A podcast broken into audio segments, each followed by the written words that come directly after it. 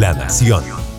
Probablemente más de una vez hemos escuchado que, pese a todo lo que la ciencia ha logrado dilucidar acerca del SARS-CoV-2, virus causante de la COVID-19 y de la enfermedad, pues aún seguimos teniendo más preguntas que respuestas porque sigue siendo algo relativamente nuevo, pues cuánto más con las vacunas que utilizamos para, para atacarlo. Siguen siendo muy nuevas los ensayos clínicos comenzaron hace poco más de un año y por eso todavía hay muchas preguntas por responder.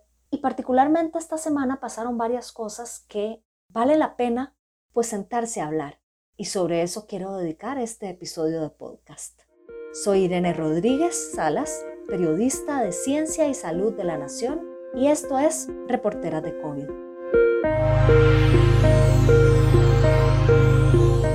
Hace un par de días recibimos la noticia de que la Comisión de Vacunación y Epidemiología había resuelto acortar el distanciamiento de dosis de la vacuna contra la COVID-19 para las personas que están entre los 30 y los 57 años. Así, las personas que tenían prevista esta segunda dosis entre el 30 de agosto y el 3 de octubre la van a recibir la semana entrante. Sobre esto puede haber muchas preguntas y para no quitarle tiempo a muchísimas cosas más que me gustaría tocar en este podcast, les recomiendo la nota de mi compañera Ángela Ábalos. Ella publicó este miércoles en la tarde una nota muy didáctica acerca de qué deben saber las personas entre 30 y 57 años que necesitan adelantar esta dosis y recibirla no a las 12 semanas, sino a las 8 semanas como máximo. ¿Por qué se toma esta decisión? Dentro de lo que se dijo es porque la, a solicitud de la misma caja se buscaba tener la mayor cantidad de esquemas completos para así reducir la población hospitalizada, con un foco especial entre la gente entre los 30 y 57 años, que son quienes más están llegando a internarse. La meta sería eh, que ya para finalizar septiembre haya un porcentaje del 45% con el esquema completo, de no haber sido así, de haberlo continuado 12 semanas, pues esto hubiera tomado muchísimo más tiempo. Pero esta no es la única noticia que se ha generado en los últimos días en relación con la vacuna. Por ejemplo, la vacuna de Pfizer eh, y la empresa de biotecnología BioNTech recibió ya la aprobación total de la FDA. Anteriormente, esta misma vacuna tenía una autorización de uso de emergencia, pero esta hora ya solo se mantiene para las personas en, en edades de adolescencia y para el resto de personas de los 16 años en adelante ya tiene una aprobación completa. Esto significa que después de una revisión rigurosa de la este, Agencia de Alimentos y Medicamentos de Estados Unidos, ya se tiene una aprobación total, lo cual le permite a la gente pues tener un respaldo mayor de que esta vacuna es segura y eficaz. Y además, esto permitiría que a nivel de Estados Unidos, que es donde tiene la este, aprobación total, se pueda comercializar a nivel privado. En Costa Rica, aún la vacuna sigue teniendo una autorización de uso de emergencia. La compañía Pfizer también tiene que presentar documentación para que se, se llegue a una aprobación actual. Eh, la pregunta salta casi por sí sola.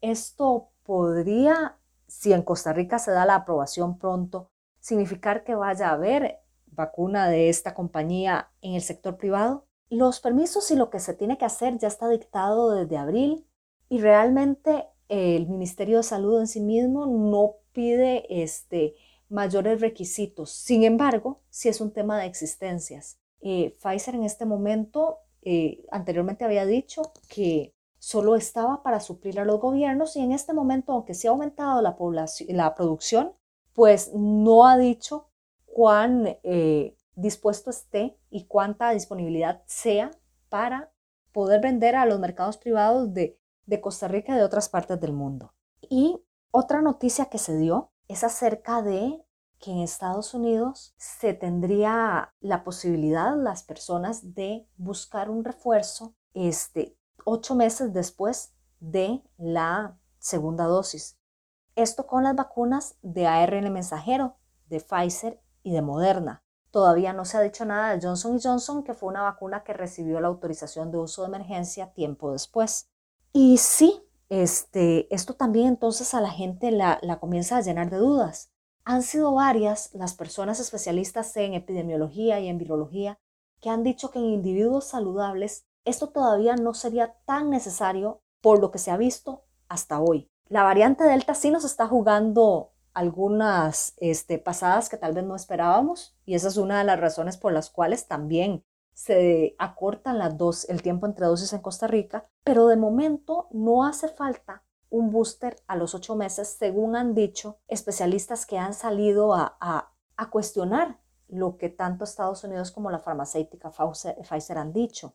Para estas personas sería más importante a nivel de control del virus garantizarle una primera dosis a todas las personas del mundo que en este momento no las tienen. Mike Ryan, el jefe de emergencias de la Organización Mundial de la Salud, dijo que dar dosis de refuerzo a personas que ya tenían su esquema completo era como darle un chaleco de salvavidas a alguien que ya lo tenía puesto, que ya estaba flotando en el agua y que no iba a ahogarse y a la vez privar a personas que no tienen su chaleco salvavidas y dejarlos sin ningún método de protección. Ante esto, este mismo miércoles también se publicó un estudio que algunas personas las dejó pensando. Se hizo en Inglaterra con las vacunas que precisamente se utilizan en Costa Rica, la de Pfizer y la de AstraZeneca, y encontró ciertos datos que pueden preocupar a las personas. Pero antes vamos a un corte comercial y de regreso les comento lo que dijo este estudio.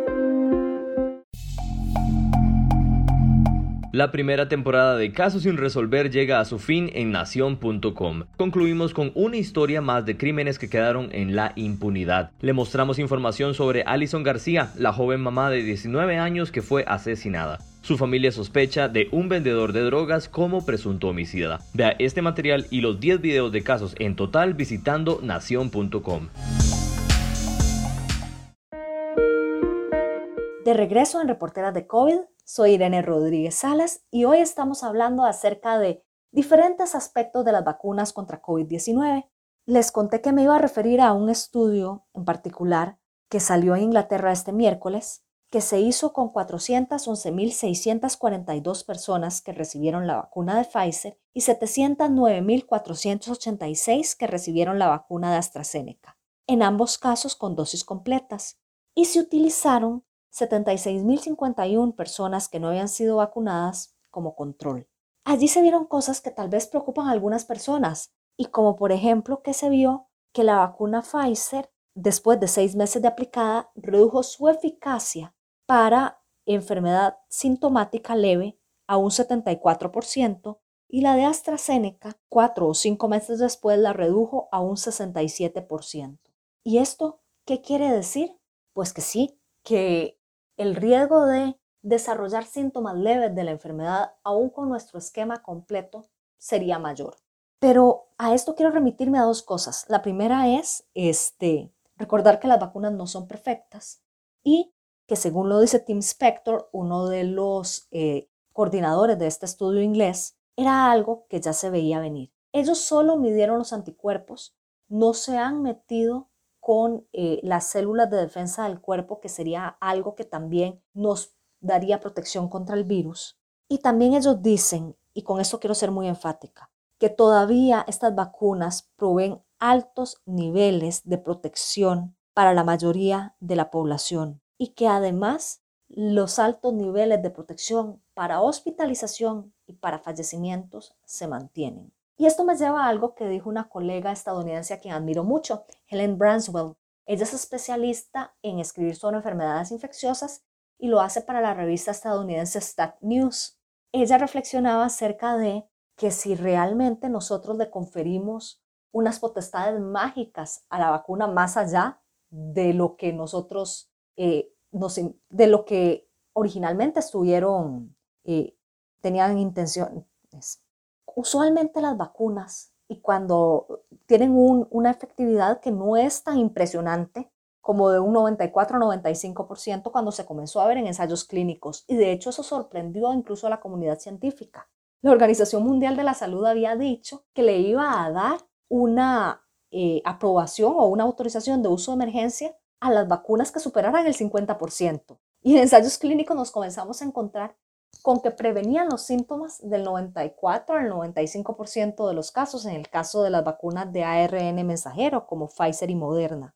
Entonces, claro, cuando las vacunas comienzan a decrecer su eficacia conforme pasa el tiempo, algo que ya se tenía previsto, pues nos asustamos, es normal que nos asustemos. Y ella misma decía, acordémonos que las vacunas son un arma de batalla, pero no son un escudo contra el cual nada nos pueda pasar. No se imaginen esa armadura que nos va a blindar absolutamente de todo y que ni siquiera va a entrar al tracto, al tracto respiratorio estos virus. Ella decía que todo lo contrario, que en este momento debemos eh, tener la perspectiva de la, de la verdadera razón de las vacunas y que esto es reducir hospitalización y muerte y ambas cosas las sigue logrando. ¿Por cuánto tiempo? Sí, esa es una pregunta que aún está por responderse. Recordemos que los ensayos clínicos comenzaron hace poco más de un año, entonces las primeras personas en recibir la vacuna tienen si acaso eso. Que si se van a necesitar refuerzos, probablemente en algún momento sí. ¿Cuándo o cada cuánto? Eso no se sabe todavía falta mucho por, por verse, falta mucho por estar en, eh, en juego. No sabemos qué sucederá con otras variantes, no sabemos si habrá cambios en las vacunas porque futuras variantes ya no respondan a esto. Pero ante todo aquí el mensaje, y es el que se ha visto en repetidas ocasiones y lo han dicho muchísimos diferentes especialistas de diferentes ámbitos, es la vacuna podrá ser todo lo maravillosa que ustedes quieran, pero es una herramienta más y aquí mi mensaje de siempre, recordar que no es solo la vacuna, que sí, que tenemos que completar esta dosis y ahora quienes tenemos más de 30 años vamos a poder recibirla antes. Pero además de eso, no olvidar el lavado de manos, no olvidar una mascarilla bien utilizada en lugares cerrados, pero también en los lugares abiertos en donde el distanciamiento físico no es posible. No olvidar que si estamos en lugares cerrados, y con poca ventilación debemos permanecer poco tiempo en ellos. Abrir las ventanas y puertas lo más posible. Sí, sé que es época de lluvia, pero con solo tenerlas un poco abiertas ya la ventilación mejora. Y preferir los espacios abiertos. Y sí, si tenemos síntomas respiratorios, acudir a realizarnos la prueba. Y después de eso, evitar salir de la casa para evitar exponer a más personas. Si te gustó este podcast, compártelo con tus amigos y familiares. Podés escuchar más episodios de Reporteras de COVID en nuestro canal de podcast en La Nación de Spotify, Apple Podcast, Google Podcasts o en tu plataforma de podcast preferida. Este es un producto de La Nación. Soy Irene Rodríguez Salas y estoy apoyada por Maureen Ruiz en edición y producción. La Nación. De la página a sus oídos.